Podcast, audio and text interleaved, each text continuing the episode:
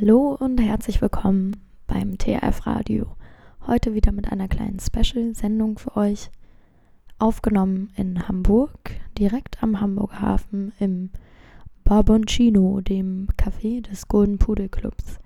Wir haben uns mit Moka und Bernd darüber unterhalten, wie Kunst und Stadtentwicklung zusammenpasst und wie man da sinnvolle Synergien erzeugen kann und wie Kunst auch dabei helfen kann, durchzuhalten in solchen doch auch kräftezehrenden Prozessen.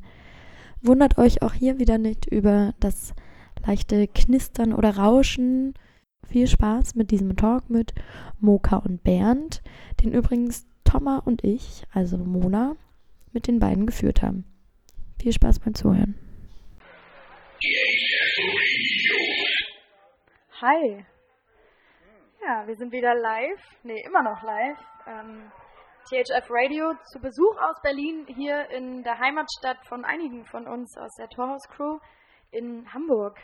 Über dem ähm, sagenumwobenen Pudelclub sitzen wir hier im Barboncino im Café und ähm, sind wir seit äh, 14 Uhr am Musik machen und am äh, Gespräche führen mit stadtpolitischen AkteurInnen und ähm, jetzt haben wir Moka und Bernd vom Baltic Raw hier bei uns äh, zu Besuch in unserer illustren kleinen Runde. Äh, Thomas sitzt noch mit bei uns.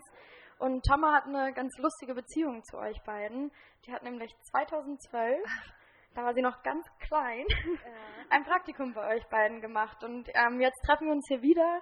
Thomas ist im Moment ähm, auch äh, sehr aktiv in der Berliner äh, stadtpolitischen Szene, äh, wohl vernetzt. Und ähm, genau, jetzt tauschen wir uns ein bisschen darüber aus, was äh, ihr macht, ähm, was ähm, wir von euch lernen können, was, ähm, warum wichtig ist, was ihr macht. Ähm, ich versuche es mal ganz grob zu umschreiben. Ihr macht Kunst im öffentlichen Raum und zwar hier in Hamburg. Ähm, ja, vielleicht stellt ihr zwei euch noch mal kurz vor und sagt noch mal ein bisschen mehr dazu, was ihr macht. Und ja, freue mich, dass ihr hier seid. Ja, ich bin Moka Farkas und wir sind ein Künstlerkollektiv seit 2000. Und äh, unsere Geschichte hat natürlich mehrere Phasen. Wir haben ganz am Anfang mit äh, der Besetzung vom Brachen angefangen, irgendwie Aneignung vom Raum und das zur Verfügung stellen äh, fürs Publikum, für Kunstaktionen. Und ähm, seit 2012 etwa oder seit, seit 2009, 2012 sind wir irgendwie mehr in Institutionen unterwegs, wie äh, Kampnagel, Hamburger Kunsthalle oder Deichtorhallen. Und äh, genau, also wir haben sehr viele Plattformprojekte gemacht, so hat es auch angefangen, irgendwie mit dem Blockbau 2000 wo äh, wir auch Thomas kennenlernen durften, aber vor allem äh, ihren Vater, Jacques Palminger, der einfach da eines Tages mal mit einem Gummistiefel reingekommen ist und sagte, hier möchte ich gerne mitmachen. Das war so ein kleines Bahnhäuschen ähm, in der, im Oberhafen. Also jetzt nennt sich das Oberhafen. Äh, damals, äh, also im Jahre 2000 gab es noch nicht mal die Hafen City. Und äh, da haben wir irgendwie so ein kleine, auch so eine Art Pförtnerhäuschen angemietet gehabt und da so eine Off-Galerie betrieben. Ja, für alle, die es noch nicht wissen, Pförtnerhäuschen ähm, ist nämlich auch das Torhaus, was wir in Berlin am Flughafen Tempelhof bespielen. Ähm, ja, cool. Hi Bernd. Ja, das ist lustig. Also das ist auch, auch ich finde es ja auch irgendwie lustig, dass äh, Thomas sozusagen damit, wie du eben gerade gesagt hast, ein bisschen ähm, groß geworden bist mit diesen Aktionen, die wir da unternommen haben. Und äh, ja, jetzt machst du so auch ein ähnliches geartetes Projekt in, in Berlin und äh, ich sitze jetzt hier in deiner Radio oder eurer Radio schon natürlich. Und äh, das finde ich natürlich super spannend. Also das haben wir ja auch entdeckt, dass wenn man etwas länger macht, also wir sind wie gesagt, Moka sagt seit 2000 äh, mit Blockbau und dann 2002 mit äh, für mir dann unter Baltic Raw sind wir so dabei. Das sind ja natürlich auch schon so fast zwei Dekaden und, ähm, und da verändert sich natürlich auch äh, äh, eine Menge. Also Kinder werden groß, man selbst wird älter und so und, und, und aber, aber man guckt sich eben auch so die Stadt an. Ne? Und ähm, äh, also das ist etwas, äh, was, was man sich selber, was wir uns, glaube ich, selber nie so vorgenommen haben, dass wir sagen, wir machen jetzt 20 Jahre dieses Konstrukt, ähm, wo man jetzt nochmal zu sagen muss, dass Baltic Raw sich natürlich auch zusammensetzt, noch aus ähm, weiteren Akteurinnen. Also dazu ist natürlich auch äh, Christoph äh, Janisch noch zu nennen, ist Architekt. Ähm, und natürlich solche, solche äh, Personen, die dann halt immer mal wieder so reingegrätscht sind, je nach, je nach äh, Ausrichtung oder nach, nach Anfordernis oder nach dem, was man so in die Runde geworfen hat. Hier, was kannst du, kannst du was beitragen, bist du am Start oder nicht. Ne? So sitzt ja auch hier in der Runde noch, auch noch ein junger Mann, der, ist, der vielleicht der vielleicht dann so in einer unserer Projekten dort auch, auch das, äh, das erste Mal vor größerem Publikum möglicherweise, weiß ich nicht, aber aufgetreten ist. Oder? Man kennt sich, ne? Ja. Paul Speckmann, kann man schon mal sagen. Naja, und so hat man natürlich, kann man natürlich auch Aussagen treffen über, äh, wie, wie stellt sich eine Stadt auf, wo will sie hin und natürlich auch so ein, so ein äh, Erinnerungsfundus und auch ein, auch ein aktionserfahrenes äh, Fundus von dem, ähm, äh, äh, wo wir heute sind oder wo man mal gestartet ist oder so. Also natürlich kann man auch viel, wo wir jetzt gerade hier so sind am Pudel, kann man natürlich auch irgendwie viel festmachen. Da ist ja. natürlich auch irgendwie eine Menge Parallelitäten gegeben hat. Und also was mich gleich so als erste Frage irgendwie interessieren würde, ist, wie war das denn am Anfang, also so ja, Jahr 2000 im ähm, im Blockbau? Seid ihr, ist, also ist eben diese Aneignung von diesem Raum, war das sozusagen äh, quasi eine Brache und da ist nichts drumherum passiert? Inwiefern habt ihr da Aktivitäten geschaffen? Hat das irgendwie, sage ich mal, jetzt die, die politischen EntscheidungsträgerInnen in irgendeiner Art und Weise tangiert oder interessiert? Oder war das dann eher so ein Szene-Ding? Also, dass wirklich die Leute sich da zusammengetroffen haben, da irgendwie Kunst passiert ist, da was passiert ist, aber das so ein bisschen unter dem Radar einfach stattgefunden hat, ohne, also was man sich jetzt zum Beispiel heutzutage in Berlin überhaupt nicht mehr so richtig vorstellt. Ja. Aber überall sind ja. natürlich sofort immer alle und sehen, was du halt so machst. Und ähm, ja, wie war das? Ja, also das war, war in dem Sinne gar keine Aneignung, sondern wir konnten das zu der Zeit so ganz, ganz äh, ähm, eins so ganz stumpf mieten von der von der Bundesbahn, beziehungsweise das war damals schon dann DB Im, also die DB Immobilien, weil die, die ähm, Bundesbahn zu der Zeit äh, beschlossen hat, so stadtnahe äh, logistische Zentren aufzulösen und das dann in größere Zentren außerhalb der Städten zu organisieren, also ganzen äh, Güterverkehr etc. Ne? Und da sind in dem Zusammenhang sind auch viele Flächen auch in anderen größeren Städten in Deutschland, also Bremen zum Beispiel ist ein bekanntes Beispiel auch, wo dann auch eine Künstler halt eingezogen sind in, in verlassen oder von der Bahn verlassene Orte äh, und diese für sich nutzen konnten. Da ist äh, beispielsweise einer der größten Künstlerhäuser aktuell immer noch, also in, in Deutschland entstanden, so die Spedition. Ne? Und ähnliche Vorstellungen hatten wir, glaube ich, auch. Wir sind nämlich auch in 98 oder sind wir äh, in diese äh, Deutsche Bahnimmobilien eingezogen als Künstler, als, mit Ateliernutzung und hatten dann auch äh, so eine Gruppe von Bekannten, die eben auch äh, Künstler oder äh, Kulturschaffende im weitesten Sinne irgendwie waren, die dann da auch hingegangen sind. Ne? Und daraus war, und die, diese, diese Blockbau, das war dann halt so diese Außenstelle von, von diesen äh, Ateliergemeinschaft, sage ich mal. So. Und den hat man da eigentlich ganz äh, völlig ähm, ohne irgendwelche Auflagen für uns selbst oder äh, irgendwie einfach so, da ist ein Ort, da, okay, da ist Platz drumherum, irgendwie den, den nutzen wir einfach. Und das ist ein Aspekt. Der andere war so, so, so eine, so eine äh, Öffentlichkeit zu schaffen, die sich auch eine Infrastruktur selber baut, so ein bisschen auch unabhängig von der, äh, ähm, sagen wir mal so, zu der Zeit so gegebenen Hamburger ähm, Förderstrukturen waren ja, weniger gut oder was soll man sagen, aber da haben wir gesagt, okay, wir schießen uns hier mal zusammen, wir haben einen Ort, wir haben Raum, vor allem haben wir Raum, mit dem wir was machen können und wir können uns hier so ein bisschen äh, äh, ähm, unabhängig machen, auch von diesen ganzen Töpfen. Ne? Und ist das jetzt, also auch wenn man so in Richtung Stadtentwicklung vielleicht denkt oder dann auch sieht, okay, ihr wart sozusagen erst da im äh, Blockbau und dann wart, seid, habt ihr, also ich weiß jetzt nicht, ob ich das chronologisch alles richtig und was dazwischen noch alles passiert ist, aber in meiner Erinnerung so nächste Station der Baltic Tower, eben da, wo jetzt auch die Hafen City ist, auch da am Oberhafen. Und da habt ihr ja eigentlich so ähm, ziemlich so, sag ich mal, alternative Orte der Zusammenkunft irgendwie geschaffen. Da sind Leute, also es gab irgendwie ja, Lesungen, Konzerte, ähm, Grillabende. Ich denke nicht, dass das irgendwie Eintritt gekostet hat oder es war einfach immer so super offen für alle, die halt gerade da waren, die vorbeigekommen sind, hat sich rumgesprochen und ähm, und dann steht da jetzt die Hafen City, wenn man da jetzt hinguckt und ihr habt da ja total viel auch Arbeit geleistet oder so Bilder geschaffen von irgendwie, wie das auch anders aussehen könnte. Also wie machen wir, wie denken wir statt, wie kommen wir zusammen und die Hafen City ist ja so, also auch allein deswegen ist das auch so ein epischer Gegensatz irgendwie, dass man sich so anguckt, was habt ihr da gemacht, was, was, was passiert da jetzt und ähm, und wie, ja, was, was haltet ihr so davon? Also, oder inwiefern hattet ihr vielleicht auch planerische Ambitionen oder war das von Anfang an klar, dass das so eine Art Intervention eben vor Ort ist und danach kommt halt quasi die Hafen City? Äh, also es waren damals einfach auch so ein bisschen andere Zeiten. Also einerseits, wie gesagt, war die Stadt nicht so dicht bebaut wie heute oder nicht so vermessen oder irgendwie auch verwertet. Andererseits muss man auch dazu sagen, wir haben da einfach einen Wettbewerb gewonnen. Also wir hatten irgendwie von der Hamburger Kulturstiftung auch Geld gehabt, um zumindest die Rahmen zu stellen.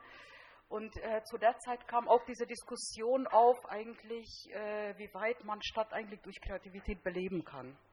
Und diese Sachen äh, kamen halt alle zusammen und so wurde halt dieser ähm, ähm, Tower halt überhaupt erst möglich. Ähm, Danke. Aschenbecher. ähm, und äh, es war tatsächlich ein bisschen inszeniert, beziehungsweise zumindest so die Rahmenbedingungen waren soweit festgesetzt, dass wir gesagt haben, da finden drei Monate lang äh, jeden Donnerstag bis Samstag jeweils eine Eröffnung statt, ob Konzert, ob Ausstellung, ob Lesung, ob Party, was auch immer, aber auf jeden Fall irgendwie äh, war da an einem Wochenende, also Sonntag war der Abschluss, immer drei verschiedene Sachen und diese drei verschiedenen Eröffnungen sind dann ineinander auch übergeflossen und haben dadurch irgendwie so ein eigenes Bild ergeben. Also eigentlich äh, haben so ein, so ein, also alles Wochenende waren verschieden äh, und es gab so ein Emergenz da, also so die das Ganze, was da so inszeniert wurde, war natürlich mehr als die eigenen Teile oder die eigenen, die, ähm, die Ausstellungen, die da stattgefunden haben, weil die, wie gesagt, die haben sich alle so miteinander verwoben. Frage, die ich auch rausgehört habe, ähm, Thomas von dir ihr, ihr macht temporäre Besetzungen, ihr äh, nutzt zwischen, also ihr macht Interimslösungen, ihr macht künstlerische Interventionen und dann war das so ein bisschen die Frage, dass man sagt, so, am Ende kommt danach die Dampfwalze und ähm, setzt einen ganz anderen Planungsprozess ein? Oder wirkt ihr auch, also versucht ihr auch in Planungsprozesse einzuwirken? Oder sagt ihr, unser Projekt steht für sich selbst, es hat einen begrenzten Zeitraum und danach ähm, ziehen wir uns auch wieder zurück aus diesem Raum? Weil es klang schon, so als ob ihr schon politisch verortet seid, wenn du von Verwertung der Stadt sprichst. Ähm, ja, wir sind auf jeden Fall politisch verortet. Also spätere Projekte wurden auch noch mal viel politischer. Also das, diese Plattformprojekte, die waren eigentlich so der Anfang. Und äh, also wir waren tatsächlich darauf hinaus, irgendwie eine Lücke zu schaffen. Also so, es gibt ja, also wie auch jetzt bei Thomas beispielsweise, aber ich glaube, äh, bei unserer ganzen Generation oder vielleicht noch ein, zwei Generationen HFBK-Studenten danach eigentlich schon also die wissen alle noch, was vor der Hafen City äh, auf dieser wüstenähnliche äh, Sandfläche passiert ist. 2005 war das.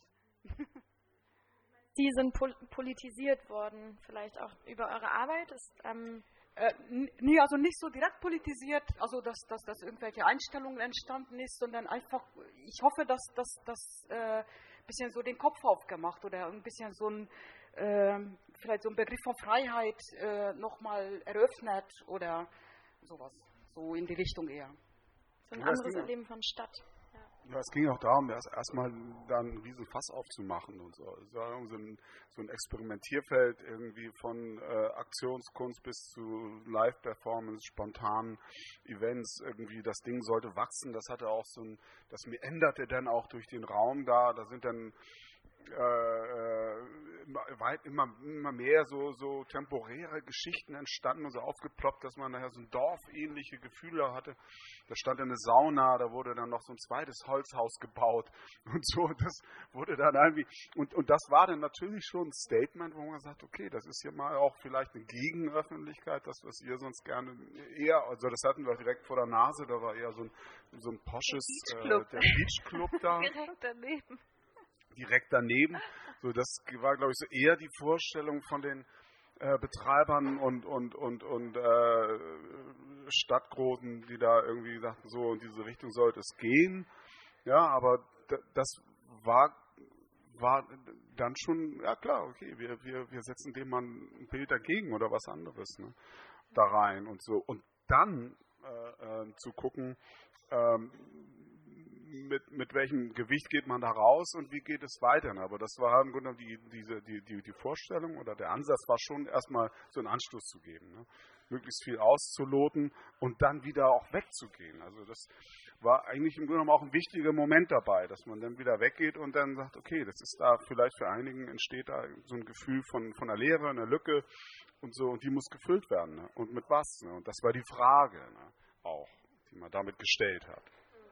Also ihr fühlt euch wohl auch in gewisser Hinsicht in einer Zwischennutzung. Also ich, ich meine, Zwischennutzung wird kontrovers diskutiert, dass man sagt, wenn, wenn ich anfange etwas aufzubauen und es scheint irgendwie ein funktionierender Organismus zu sein und dann wird es wieder abgebaut oder ist leichter wieder irgendwie wegzudrängen, ähm, dass das ein interessanter Zustand ist. Aber ich finde, das ist eine ähm, auch erhellende Sichtweise zu sagen, naja, und dann ist es vielleicht auch manchmal gut zu gehen. Also auf, auf uns bezogen, mal vielleicht. Mhm ähm, am Flughafen so, man beißt sich ja schon auch manchmal die Zähne aus an solchen Prozessen und dann weiterhin kreativ zu bleiben, offen zu bleiben, funky zu bleiben, irgendwie zu sagen, hey, wir wollen ja eigentlich was anderes zeichnen, aber irgendwie ist dieses, dieses politische Handeln auch hart frustrierend teilweise. Ja, ja, und dann auch sozusagen die freie Möglichkeit, also die freie Handlungsmöglichkeit zu haben.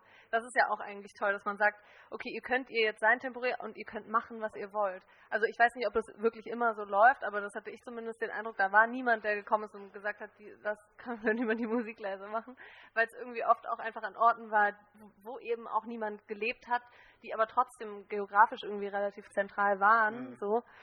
Ähm, wo wir natürlich mit ganz anderen Problemen irgendwie konfrontiert sind an einem Ort, wo nicht wirklich, ähm, auch nicht wirklich, also es ist eigentlich genauso ein Ort wie diese Orte, wo, wir, wo ich als Kind immer war. Also es ist an so einer großen Straße, wo halt drumherum ähm, es gibt halt die Columbia-Halle, das Columbia-Theater, also auch eher so Eventhäuser, dann das Flughafengebäude auf der rechten Seite. Also man hat halt so, so quasi hier eine große Mauer, da eine große Straße und dann sind da noch so ein paar Event-Locations, aber es ist keine direkte Anwohnerinnenschaft, sondern es ist wirklich so sehr, so sehr awkward auch auf eine Art. Also es ist so ein, wie so eine Art Parkplatz und wir haben da so ein kleines Pförtnerhäuschen halt drauf und bespielen das auf eine Art, aber trotzdem sind wir total im Fokus von ganz vielen Sachen, die parallel passieren. Also es gibt dieses Flughafengebäude, es gibt den ganzen politischen Prozess darum, es gibt total viele Leute, die in irgendeiner Art und Weise mitreden wollen, was aus diesem Ort passiert und die dann auch, also finde ich so gefühlt oft so eine Art Korsett irgendwie schnüren. Also dass man so das Gefühl hat, okay,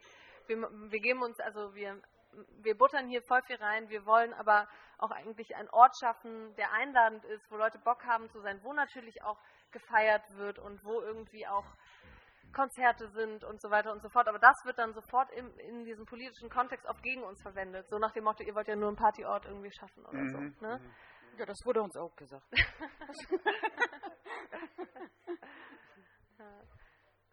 Wen hattet ihr das so? Also gibt es tatsächlich auch so ähm, viel Gegenwind oder habt ihr das sozusagen durch dieses Temporäre so ein bisschen, seid ihr dem so ganz gut so ausge, ausgesehen, drumherum also, gesehen? Also Bernd kann mit der Polizei ganz gut verhandeln, deswegen blieben sie nicht so lange, aber hatten wir natürlich auch Probleme. Und wie gesagt, also damals war alles noch nicht so vermessen und verkommerzialisiert als äh, wie heute. Also so diese tatsächlich freie Orte äh, gab es noch. So. Ja, und ich glaube auch, dass so, dass, dass äh, diese Vorstellung, dass man so in so einem Kollektiv denkt und so und, und, und, und als, als, als äh, Akteur sozusagen dann, dann in so stadtentwicklungspolitische Prozesse auftaucht, war jetzt auch nicht so äh, ähm, äh, alt oder wie soll man sagen. Also das, ich glaube, da haben wir hier schon so, so ein Fass mit aufgemacht. Ne? So, aber daraus entstanden natürlich dann auch wieder sozusagen Fragen an uns irgendwie, wie, wie äh, zeigt ihr euch hier jetzt äh, bewusst zu den, den stadtpolitischen Problemen. Und ich habe gesagt, das ist eigentlich nicht unsere Aufgabe als Künstler so. Ne? Also ich wollte mich da auch gerne mal wieder rausziehen und sagen, also wir können im Grunde genommen nur so ein bisschen diesen diesen subversiven Akt machen, etwas zu unterwandern, etwas zu, zu unterminieren und bestimmte so, so, so ein paar Tretminen zu legen, wo vielleicht ein paar Leute drüber stolpern und was vielleicht dann noch auf kulturpolitische Entscheidungen Einfluss hat. Ne? So, und, und, und dann weitersehen. Ne? Ähm, vielleicht, wenn ich jetzt so ein bisschen zurückschaue, wäre das vielleicht ganz, einige Sachen hätte man klüger anstellen können, äh, um sozusagen wir halten hier fest, wir krallen uns hier rein und wir gehen nicht mehr weg. Ne? So, aber das, äh, das war halt nie so intendiert. Ne? Und, äh, oder das, das war nie in der, in, der, in der DNA unserer Gruppe so drin. Ne?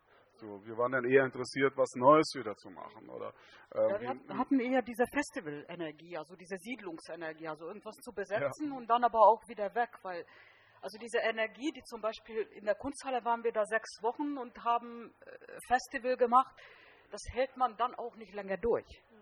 So. Also ja, bei uns war es ja auch so, dass wir drei Wochen lang richtig an unseren Grenzen gegangen sind mhm. und es war wirklich auch an dieser vierspurigen Straße haben wir unser kleines Sommerhaus, unser kleines Landhaus aufgebaut in, mit dörflichen Strukturen, was du vorhin auch sagtest, Bernd. Also es war so Leute laufen vorbei, man kennt sich, man kennt die Securities und dann fragen die, ob alles gut bei uns ist, nachts um vier, wenn man da noch irgendwie versackt ist und ähm, tagsüber laufen total viel. Also es war so eine ja, total irgendwie irgendwelche Werkzeuge, so Handkreissäge draußen, irgendwelche Sachen. Genau, es ist immer irgendwie Action, dann kommen die ja. ähm, Referentinnen und dann wird da noch was gemacht und ähm, und dann das ist ein interessanter Moment und es ist auch, also ich finde es ein interessantes, ähm, eine interessante Gegenüberstellung zu sagen, okay, sag mal, und dann ist Pause und dann suchen wir uns das nächste und dann geben wir wieder Full Power und bei uns war ja eher so die so, wow, bei allen, die so richtig drin steckten, also es war, sind ja dann am Ende irgendwie vielleicht fünf bis zehn Leute gewesen, völlig am Ende, teilweise auch völlig, also psychisch durch den Wind danach nach so einer Nummer, dass man denkt, so was, jetzt muss ich erstmal wieder klarkommen auf die Realität, auf den Alltag, was mache ich jetzt eigentlich? Und dann aber bei uns war es dann halt so dieser Moment, okay, aber wir wollen halt eigentlich hier weiter, weil wir haben ja eine größere politische Forderung, die hinter dem steht, was wir hier machen. Ja, aber ähm, auch eine viel abstraktere. Also und das ist eben so toll an diesen Orten, dieses erlebbar machen. Du bist eben in einer kleinen Struktur, du bist irgendwie in einer ähm, auch, also du schaffst auch irgendwie auf einer, ein niedrigschwelliges Angebot, wo Leute schon super schnell andocken können mhm. und, ähm, und kreierst dadurch dieses Gefühl von, wie Stadt auch anders geht. Und dann ist es aber immer wieder so diese, dieser totale Riesenklotz, Flughafengebäude, wo man so denkt, ja okay, und wie können wir das da reintragen und da irgendwie weiterführen? Und habt ihr. Ähm, ja, das stelle ich mir auch irgendwie sehr, sehr kraftaktig vor. Also so, ich glaube, das kann man auch nur durch dann eine gewisse Kontinuität und, und äh, äh, einfach eine, Präsenz, die man dann auf viele Schultern wahrscheinlich legen muss, irgendwie schaffen, dass man da irgendwie gehört wird. Ne? Mhm. Also so, weil, weil die große Fläche, also wir reden ja bei unseren Projekten, war es ja immer, das waren ja immer Orte, die waren komplett unbespielt. Die waren immer sehr unbefleckt. Ne? So, da ist man da reingegangen. Wir sind zum Beispiel in die Hafen City, sind wir dann äh, vier Jahre später nochmal zurück über so ein Festival, das da stattgefunden hat. Ähm, und das wurde dann schon, also das, ich mache jetzt nochmal einen Schräger, das wurde dann mit, schon wieder sehr, sehr kontrovers diskutiert ne, in der Stadt. Dann, ja, dass wir überhaupt teilnehmen. Ne? Also Subvision 2009. Subvision, ne? Also so, da wurde dann unsere sozusagen unsere künstlerische Integrität schon in Frage gestellt weil natürlich die, die Hafen City als, als Stadtentwicklungs- äh, und Geldmaschine der Stadt weitergegangen ist. Ne? Aber natürlich immer noch nicht an dem Punkt war, wo sie äh, ähm, oder wo man darüber hätte reden können, es ist hier, äh, es handelt sich hier um was Gesetztes. Ne? So, das war es ja noch lange nicht. Ne?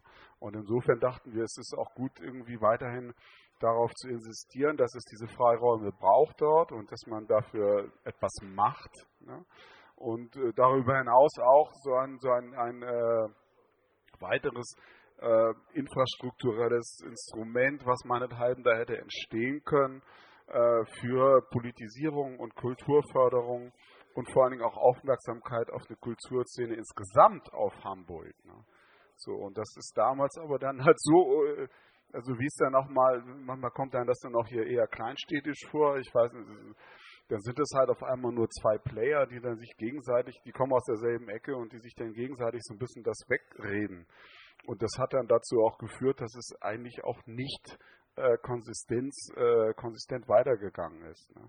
So, das war auch eine interessante Erfahrung. Also da gab es dann halt so für uns auch mal so eine Art Gegenwind ne, aus der Szene irgendwie, mit dem man dann äh, später oder auch währenddessen schon umgehen musste. Ne? Also ähm, genau, also ich, ich, denke, dass die die die die äh, Möglichkeiten, die wir dann aber schon hatten, die haben wir dann aber auch genutzt, soweit wir konnten. Ne? Also wir haben dann auch, wir haben dann viel stärker als vorher, da haben wir dann Einwohner, Anwohner rangeholt. Wir haben äh, ähm, Mitarbeiter der Hafen City eingeladen in Podiumsdiskussionen und so und haben, haben da, äh, da, da wurden dann wirklich direkt live eins zu eins, also von Neuanwohnern oder auch äh, äh, Gegnern dessen, dass da überhaupt gewohnt wird. äh, stand sich da irgendwie, also oder da saßen sich gegenüber und haben da irgendwie wild diskutiert. Das war, ich fand das dann sehr spannend. Ja. wir haben die Hafen City auch umgeflaggt. Also. ja. Also was, ich auch nochmal interessant finde, dass ich das Gefühl habe, also so nochmal in diesem ganzen, ja, sitzen wir hier auch mit mehreren quasi oder Generationen irgendwie um den Tisch und ich finde, es hat sich so super viel auf eine gewisse Art und Weise professionalisiert. Also dieses total punkige, wir bespielen jetzt einen Ort und machen da einfach das, was wir machen, im Gegensatz zu diesem, wir gehen dahin, bespielen einen Ort, sind irgendwie trotzdem auf unsere Art auch punkig, aber kommunizieren von Anfang an mit den Leuten, die da politisch für verantwortlich sind. Also es ist immer von Anfang an irgendwie eine Art Kooperation, weil es irgendwie gar nicht mehr anders geht und weil wir schon auf dieser Ebene irgendwie sind, was ja eigentlich cool ist. Also sage ich mal so Augenhöhe mäßig sind wir irgendwie so ein bisschen also ist es schon von Anfang an klar, man, man, man kommuniziert und man kooperiert auch irgendwie auf eine Art und Weise mit den Leuten, die irgendwie da vor Ort für verantwortlich sind. Und ähm, das habt ihr ja jetzt wahrscheinlich auch in den letzten Jahren irgendwie so mitbekommen, dass sich das so ein bisschen geändert hat. Also dass ihr jetzt wahrscheinlich auch auf einer ganz anderen Ebene an eure Projekte irgendwie rangeht, mit öffentlichen Förderungen Orte bespielt, die sozusagen dann auch in so einem Kontext schon eingebettet sind. du?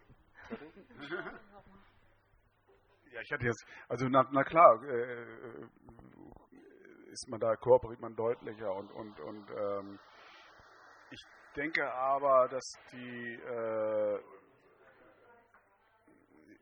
ja, also ich, ich würde behaupten, also man, man spezifiziert sich so, ne? also man, man äh, konzentriert sich dann eher sozusagen auf, auf ein äh, Sujet oder ein Thema oder so und versucht das dann so, so, so ein bisschen rauszuarbeiten. Ne? Und ähm, natürlich alles, du bist, du bist immer, also, äh, also du wirst auf einmal immer irgendwie stärker beobachtet, ne? Und so. Und da war es halt meine, meinethalb nach so vom, vom Off irgendwie so, was ja auch schon subventioniert war, aber mehr ins On zu gehen, wo man sagt, so da, hier können wir uns ähm, äh, sagen wir mit einer, mit, einer, mit einer Widmung an ein Thema so stärker fokussieren. So, ne? Wir können das stärker rausholen. Ich weiß nicht, ob das jetzt.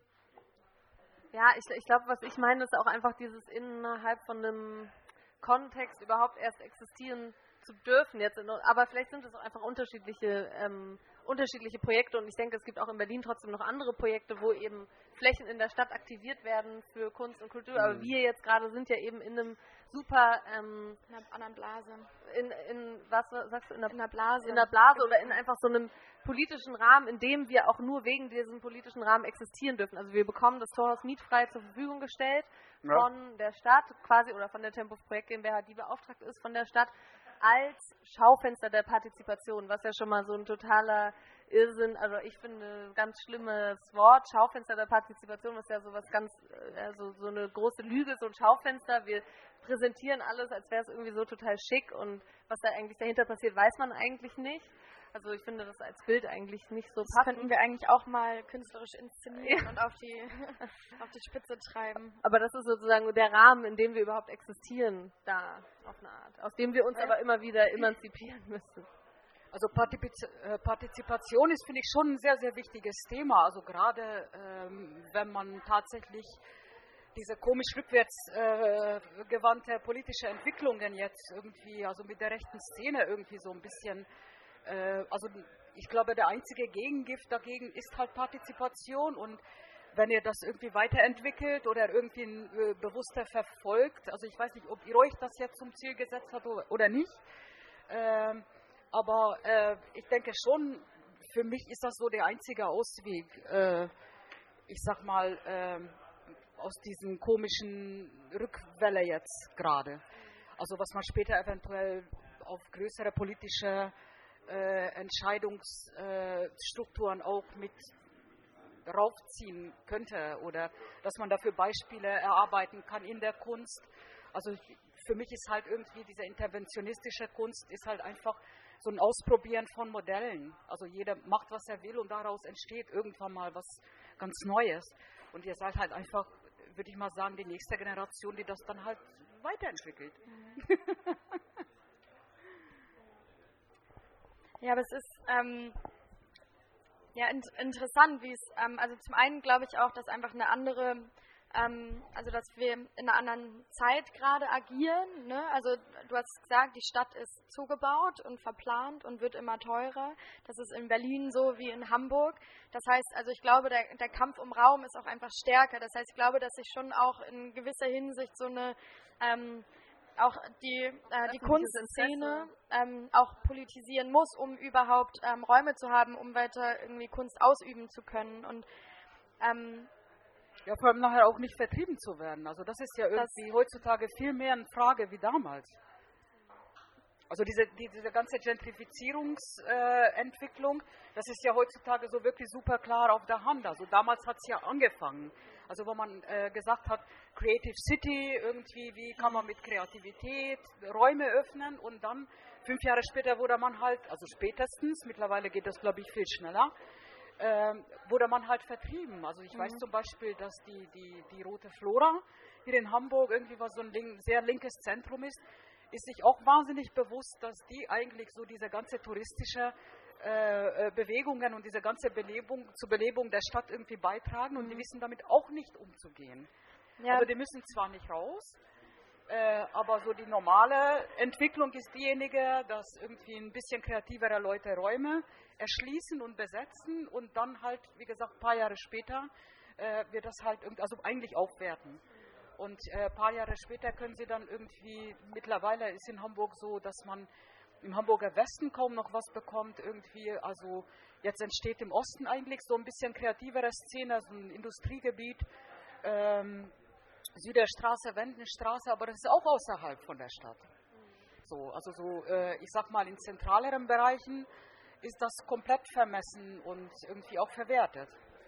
Ja, und es wird immer schwieriger für eben diese Initiativen, für diese Bewegung von unten, wie auch immer, ähm, sich zu behaupten gegen diese Verwertungslogiken, weil am Ende, wenn auf der anderen Seite irgendwie das, das dicke Geld ruft, so, dann hat man eine Stimme dagegen. Also das ist natürlich auch eine ähm, Herausforderung wahrscheinlich an, an allen Ecken, wenn wir sagen, ähm, so, wo will die Stadt hin und wo muss die Stadt auch hin? Also wie schaffen wir weiter irgendwie eine lebenswerte Stadt irgendwie zu erhalten? Wie schaffen wir weiter äh, Lebensräume und Wohnräume ähm, zu erhalten? Dann ist es halt also jetzt für diese Runde ja auch spannend zu fragen, wenn diese ähm, Prozesse halt oder diese politische Entwicklung sich immer mehr, also so, immer mehr bedarf, sich einzumischen.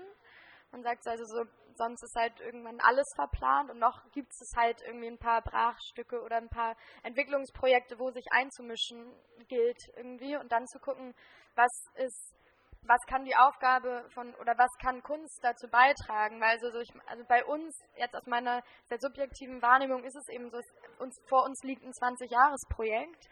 Ähm, die meisten unseren Runden sind so in den 20ern. Euer Projekt läuft seit 20 Jahren. Also es sind so, das sind halt Maßstäbe, die man sich reinziehen muss und dann das durchzuhalten. Also bei euch ist so ein bisschen so, es gibt so einen Kick, habe ich so rausgehört, so, und dann gibt es ein Festival, teilweise über Wochen oder Monate. Und da wird ganz viel Energie freigesetzt und das beeinflusst natürlich auch politische Prozesse. Und bei uns ist so, wir versuchen in einem politischen Prozess direkt zu agieren, was sehr anstrengend ist. Und für uns ist Kunst auch so ein bisschen so, ein, ähm, so eine kleine Ventil Medizin.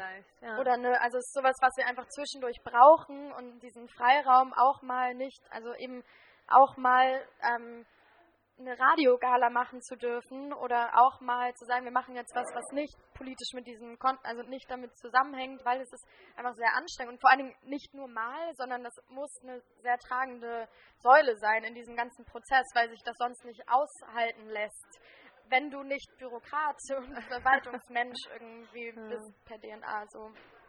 Ja, wie geht ihr mit diesem ganzen Verstetigungsthema um? Also ich habe das Gefühl, das ist so mittlerweile irgendwie so in diesen stadtpolitischen Kreisen so voll oft geht es so darum, ja, wie können wir Orte schaffen? Also eben nach dieser ganzen Aufwertung und Gentrifizierungsmisere, erst hat man, hat man irgendwie Ort besetzt, Stadtteil quasi un, unaufgefordert aufgewertet als KünstlerInnen und dann ähm, vertrieben werden. Das ist ja so, und jetzt ist ja, also zumindest in Berlin habe ich das Gefühl, so mit verschiedenen Projekten wie so Haus der Statistik oder so, wo, wo gesagt wird, okay, wir brauchen von Anfang an ganz klare Linien, nachdem wir einen Ort entwickeln und dann ist, soll auch für die nächsten 100 Jahre klar sein, dass dieser Ort gemeinwohlorientiert weiterhin genutzt wird und eben genau das Gegenteil eigentlich von so temporären Interventionen.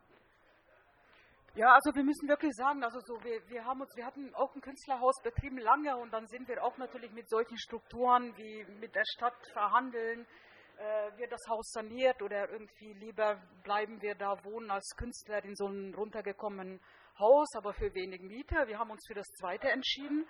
Also wir haben uns da, also nicht uns, sondern äh, dem Haus eigentlich praktisch viel Geld eigentlich an die Stadt, bevor es überwiesen wurde, schon zurücküberwiesen. Also wir haben die Sanierung einfach abgesagt. Ja. Äh, Elektrohaus jetzt? Ja. ja. Äh, weil das tatsächlich nicht auf Augenhöhe war und äh, wir hätten uns eigentlich aus dem Haus raus saniert. Mhm. Also wir hatten wahnsinnig viel Zeit, äh, Zeit und Geld und Eigenarbeit reingesteckt. Äh, dafür aber irgendwie die Mieten wären gestiegen und irgendwie der Vermieter wäre irgendwie fein raus gewesen. Mhm. Äh, und die Sanierung wäre aber bisschen nicht so nach, nach äh, also wir hatten äh, Konzepte vorgeschlagen, wie man ein Haus kommunikativer machen kann. Äh, aber letztendlich ging das dann wirklich tatsächlich äh, bei den Verhandlungen anderthalb Jahre lang wirklich nur um Materialitäten. Mhm. Aus was wird die Wand, wie wird die Heizung und wie viele Toiletten brauchen wir. Und das hatten wir dann so nach anderthalb Jahren einfach abgelegt, weil äh, wir gesagt haben, also wir leben lieber in so einem alten, charmanten Haus für wenig Miete als ein äh, bisschen unbequem auch vielleicht irgendwie mit, mit so Heizungsausfällen. Ähm, als jetzt, äh, man kennt das ja, wenn Kulturstädte irgendwie so saniert werden, dann gibt es halt irgendwie so einen neuen toller Eingang und man bekommt aber diese Atmosphäre mhm. von diesen bisschen alten, schäbigen, also man kann auch schäbig ba bauen, aber ich meine, das, das sieht nimmt man auch. auch niemand an. genau. Ähm, und so sind wir eigentlich, also wir sind dann irgendwie von diesen Verhandlungen einfach dann zurückgetreten.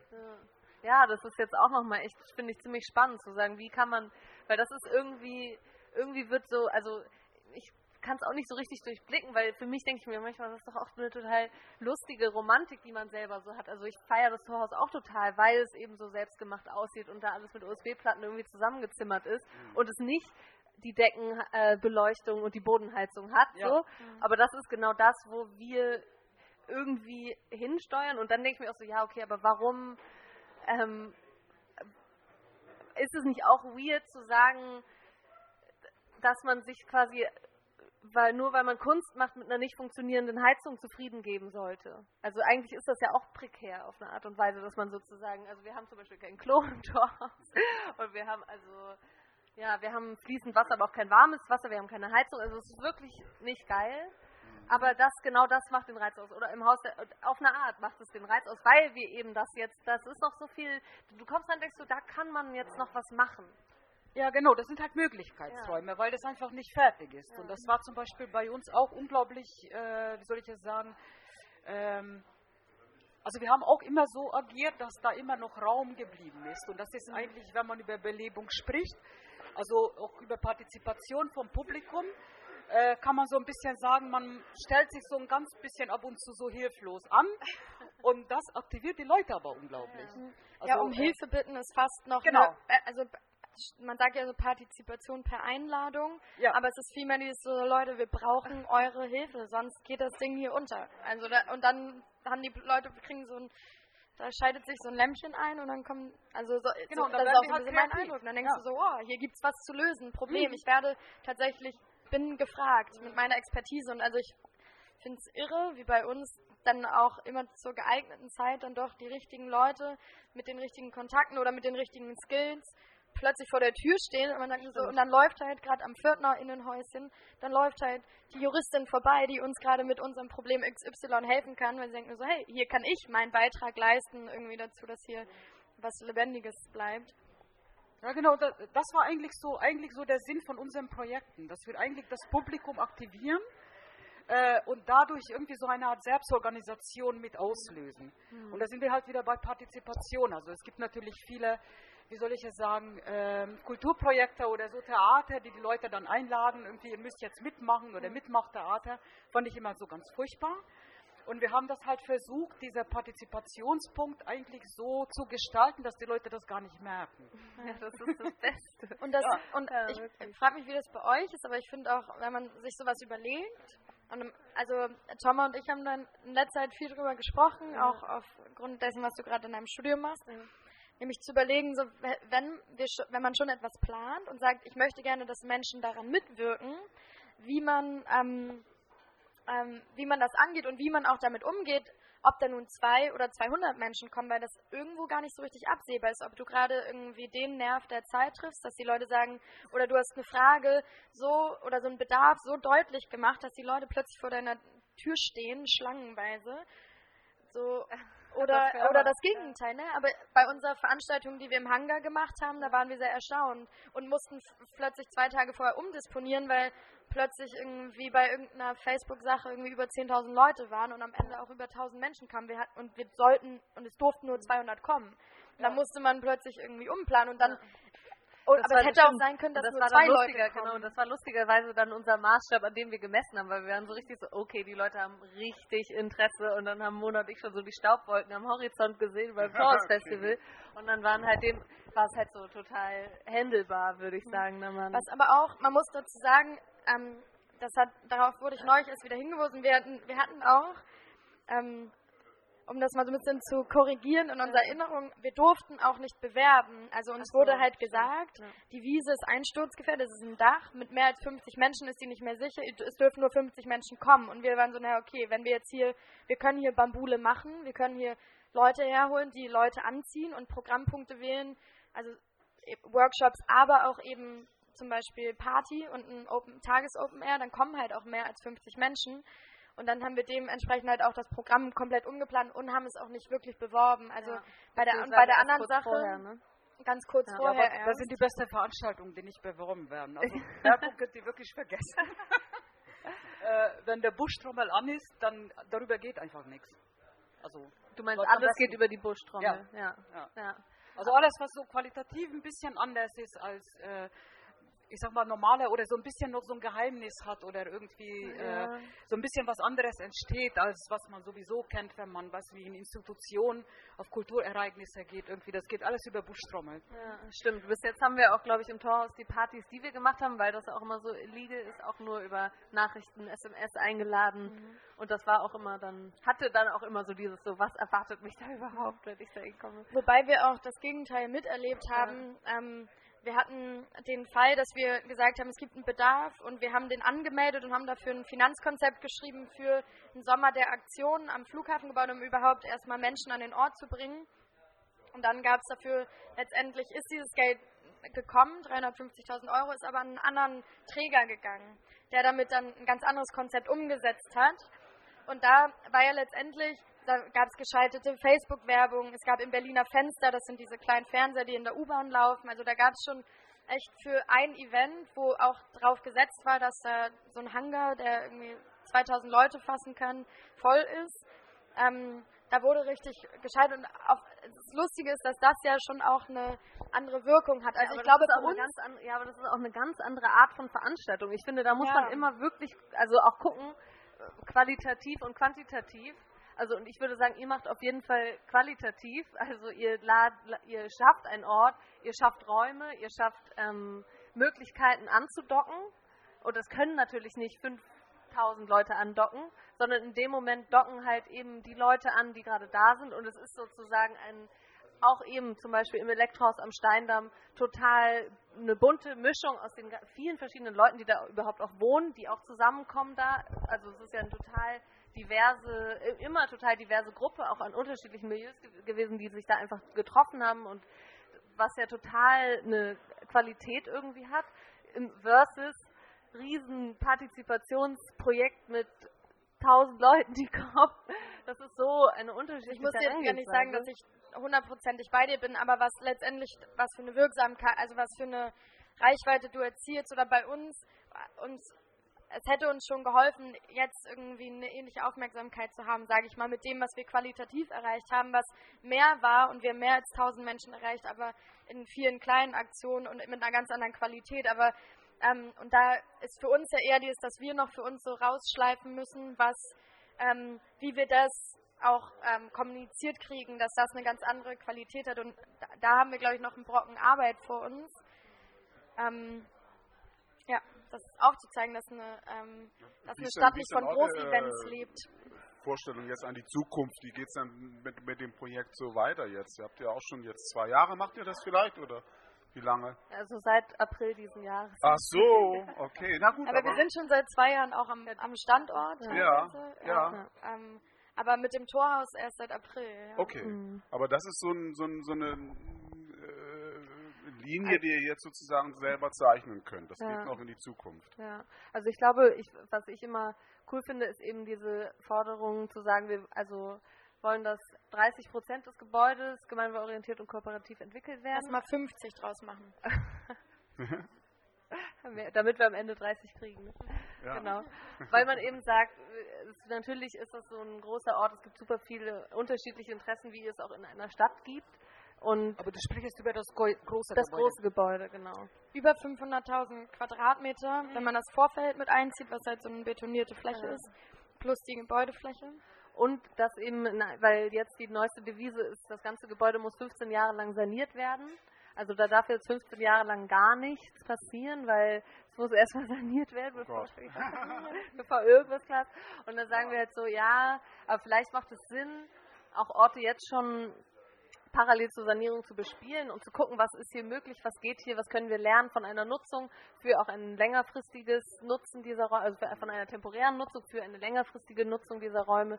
Wie können wir zum Beispiel die Fläche von einem Hangar was glaube ich 80.000 Quadratmeter ungefähr, nee. Nee, also 5.000 hat einen 5.000 hat einen halt, genau, 80.000 genau. sind die 30 Quadrat, äh, sind die 30 Prozent und dann ungefähr so 5.000 Quadratmeter gucken, was geht eigentlich, wie kann man irgendwie experimentell den bespielen und hier während der nächsten 15 Jahre auch schon mal gucken, wie eigentlich eine ja irgendwie zukunftsweisende oder auch nachhaltige Art von Nutzung für dieses Gebäude in irgendeiner mhm. Weise funktionieren kann. Ähm, also auch zu diesen 15 Jahren soll saniert werden. Und es wird so ein bisschen so getan, als ob noch nicht klar wäre, wofür. Ähm, Im Koalitionsvertrag steht, das Nutzungskonzept wird partizipativ entwickelt. Und nun gibt es ein Sanierungskonzept, was aber eigentlich eine Folge auf ein Nutzungskonzept ist, aber es wird so ein bisschen, also es ist ein sehr intransparenter Zustand, in dem wir uns befinden. Das heißt, wir kriegen kaum valide Informationen. Ähm, aber man wird hingehalten, man liest was in der Zeitung, ähm, einem wird was gesagt, dann im, im, Zwiegespräch kriegen wir andere Informationen. Also es ist sehr schwer, den Durchblick zu behalten, weswegen, glaube ich, auch für uns so eine Aussicht ist, uns nochmal mehr auf uns zu konzentrieren und nochmal mehr zu gucken, wie können wir denn hier durchhalten und uns ein, ein Habitat schaffen, in dem wir auch eben durchhalten können und auch nochmal mehr irgendwie zeigen, was haben wir eigentlich schon alles gemacht in diesem Planungsprozess und wie ähm, stellen wir uns auf und ja. Also ich kann nur so aus meiner Erfahrung tatsächlich raus äh, sagen, also wir haben jetzt irgendwie im Osterfer Born, das ist so, so ein äh, äh, bisschen außerhalb von Hamburg, wo wir jetzt ein Projekt nach vier Jahren äh, Diskussion und Vorstellungen irgendwie mal durchbekommen haben. Und die Erfahrung, die wir daraus gezogen haben, weil wir da auch sehr viel verhandeln mussten, dass man einfach zu Politikern irgendwie in ihrer Freizeit einfach genau wie andere Lobbyisten einfach mal anklingeln soll mhm. und die einfach so lange informieren und so lange irgendwie überzeugen, äh, bis sie, äh, weiß ich nicht, bis sie dementsprechend auch handeln, mhm. weil ich meine, Lobbyisten machen nichts anderes. Mhm. Die sind einfach so, äh, die sind halt einfach immer da. Ich meine, natürlich werden die auch bezahlt. Also die haben es ein bisschen bequemer als unser eins aber einfach immer wieder hingehen, irgendwie alle Parteien irgendwie informieren und irgendwie, äh, die sind nämlich manchmal, hatte ich das Gefühl, auch relativ froh über Ideen, äh, was sie auch vertreten können. Mhm. Also wenn ihr ein gutes Konzept habt, äh, einfach in der Sprechstunde mhm. ganz dumpf dahin gehen und das mal vorstellen.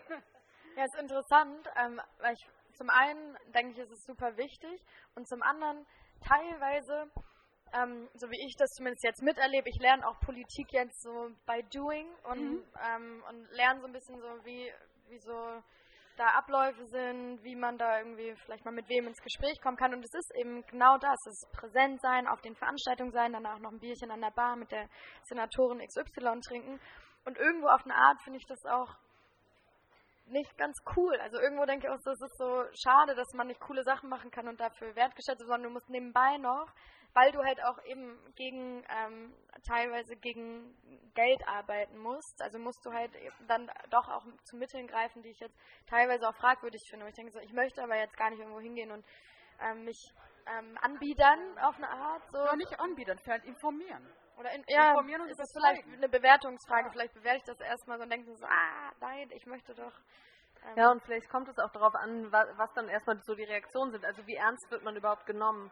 Ich glaube, das ist auch so ein Prozess, den wir gerade so ein bisschen miterleben, so von. Wir noch altern. Ja, ja, ja, genau. Also wie, wie doll werden wir wirklich als irgendwie wahrgenommen, auch als als Leute, als einfach eine Gruppe oder ein Kollektiv, was da wirklich auch was bewegen will oder bewegen kann. Und ich glaube aber trotz, also ich glaube, dass wir schon zumindest aus so Leuten, die was ähnliches wollen in Berlin auch so eine gewisse Rückendeckung haben und das einfach. Und auch aus der Politik. Also und muss man schon auch sagen, dass wir auch ja. Supporterinnen im Abgeordnetenhaus haben.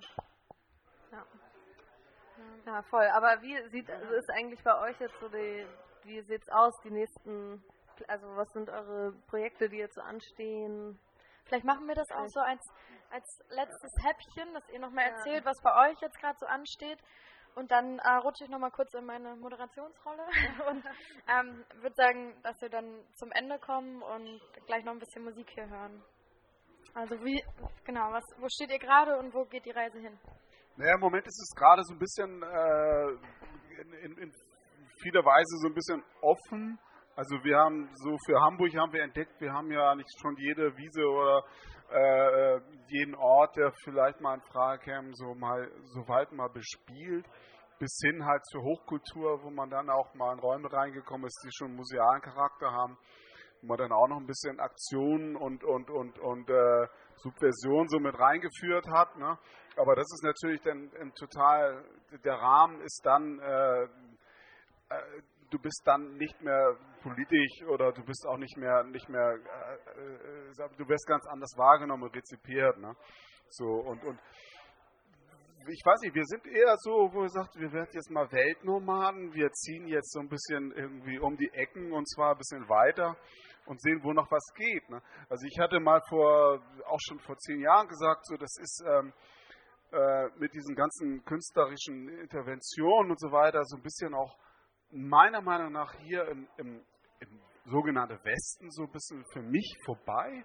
Ich sagte so, was soll ich die Leute noch mit, mit äh, diesem ganzen subversiven Quatsch und, und oder whatever irgendwie äh, drangsalieren, äh, wo so viel eingeholt wird, auch von, von diesem ganzen Wahnsinn des fortlaufenden Kapitalismus als, als Neokapitalismus und so weiter. Du, du deckst so, du, du stehst da so komplett falsch. Ne? Allerdings, äh, was sind die Themen wirklich, die heute unsere, unsere moderne westliche oder diese Gesellschaften betreffen. Das ist natürlich Klima zum Beispiel. Da habe ich gesagt, okay, wir müssen uns vielleicht diesem Thema hier widmen und mehr die Freiern äh, und, und, und, und, und, und ähm, äh, vielleicht mehr künstlerischen Projekten in anderen Gebieten machen, ne? Wo es halt noch wie Entwicklungsbedarf gibt vielleicht oder auch vielleicht mehr Reibungsfläche, mehr äh, Kontroversität, mehr äh, äh, Diskussionsbedarf. Ne, so. Und ich denke, wir sind so mit, mit, mit, mit, mit dem, was wir hier der Welt so, was will die Kunst? Ne? Sie will die Welt ein bisschen besser machen. Ne? Und ähm, äh, gibt dazu ihre, ihre Vorstellungen. Ne? Und so und, und, und haut ihre Kreativität da rein. Ne? Das ist so, dass Sachen sich zum Besseren irgendwie wandeln. Ne? Und die Möglichkeiten, die man, hier hat einmal diese, diese Entwicklung, also ich da, ein Thema wird sein, was wir vielleicht nächstes Jahr machen werden, ist dann auch, auch so eine Art Öko-Thema, äh, was wir dann auf einer Theaterbühne bringen, aber wo wir ähnlich, wo wir Elemente einsetzen von unserer, von, von unserer, was haben wir gesprochen, Partizipität Partizipation, Partizipität, wollte ich jetzt sagen. So. Äh, und, und auch, auch das, das, das, das Moment des, des, des Nichtwissens, des, der Überraschung und so weiter. Irgendwie, aber natürlich aber auch dann geschrieben. Aber da ist das Thema dann schon, wie sieht, sieht die Welt für uns 2070 aus? Ne? Irgendwie so. Das haben wir uns dann so als einen Plot gestellt. Wir gehen 2070 davon aus, dass wir hier alle weg müssen. Und die, die Grenzen sind äh, diesmal aber im Süden geschlossen. Wir kommen da nicht mehr rein. Ne?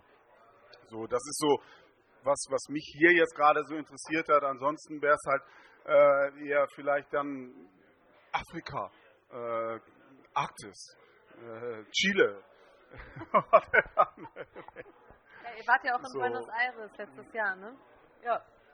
Aber Moka, vielleicht magst du noch ja. auch noch mal sagen, so was, was sind für dich gerade so Handlungsfelder? Was machst du gerade und ähm, was machst du? Naja, so wir haben tatsächlich irgendwie einerseits das Theaterprojekt und, und irgendwie auch tatsächlich verbunden, hoffentlich mit einem Kurzfilm irgendwie zwischen, also so, so eine Verbindung zwischen Chile und Norwegen, was viel mit Eisbären, sonstigen Bären und Lachsen zu tun hat.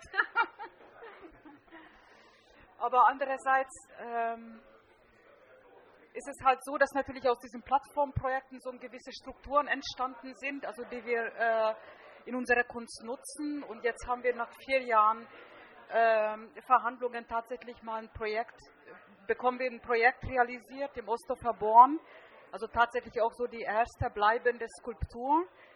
Ähm, das ist ein, wie man sagt, sozial belasteter äh, Stadtteil, allerdings äh, total toll da zu sein. Äh, wo? Ostdorfer Born, das ist irgendwie im äh, Nordwesten von Hamburg und ist so ein relativ eingeschlossener Stadtteil. Es hat, gibt nur irgendwie eine einzige Straße da rein.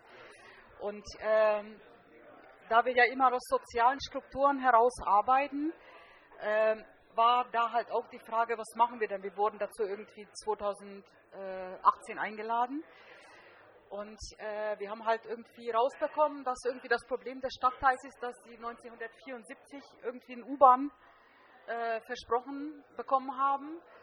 Ähm, das wurde allerdings nie umgesetzt. Und jetzt werden wir zumindest erstmal äh, eine Skulptur in Form einer U-Bahn-Station da bauen, ähm, damit die Leute irgendwie auch mal so was Konkretes haben, irgendwie. Ähm, äh, was in der Zukunft irgendwie mal auch so ein bisschen auf die Stadt Druck ausübt, irgendwie, dass die U-Bahn auch tatsächlich mal dahin gebaut wird. Da steht natürlich auf der U-Bahn-Station auch die Jahreszahl, wann das auch mal stattfinden werden wird. Aus welchem Material wird die? Beton, tatsächlich. Beton. Ah ja, krass. Beton, Beton, Beton.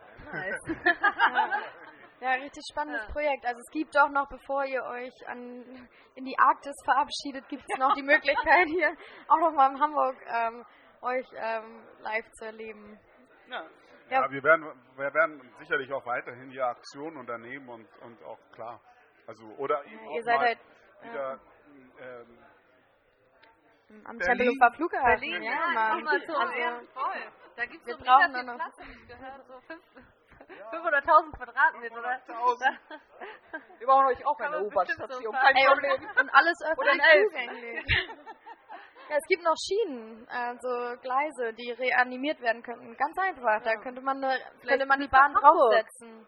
Doch, Wir haben, wir haben eine Schiene Ihr könnt Ja. direkt von Hamburg da zum Tempelhofer Flughafengebäude alles Ah. mitnehmen und dann äh, mit so einer Lore einfahren und dann vom Oberhafen aus. ja, ja, wirklich. So, wir haben das Block, Blockbau quasi. Knickknack. So, ich finde richtig schön, wie sich unsere Laberrunde entwickelt hat hier und auch äh, um uns herum wird immer mehr gelabert und gelacht und der Laden füllt sich, ähm, obwohl eigentlich gleich Feierabend ist. Aber dann geht es ja im Pudel noch weiter.